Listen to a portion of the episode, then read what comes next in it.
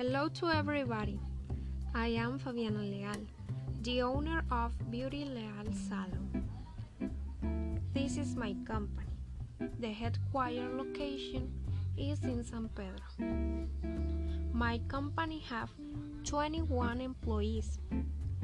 7 employees for a beauty salon.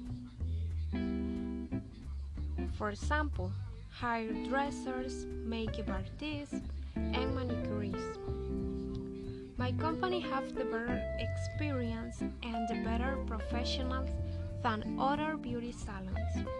Employees have worked with international artists.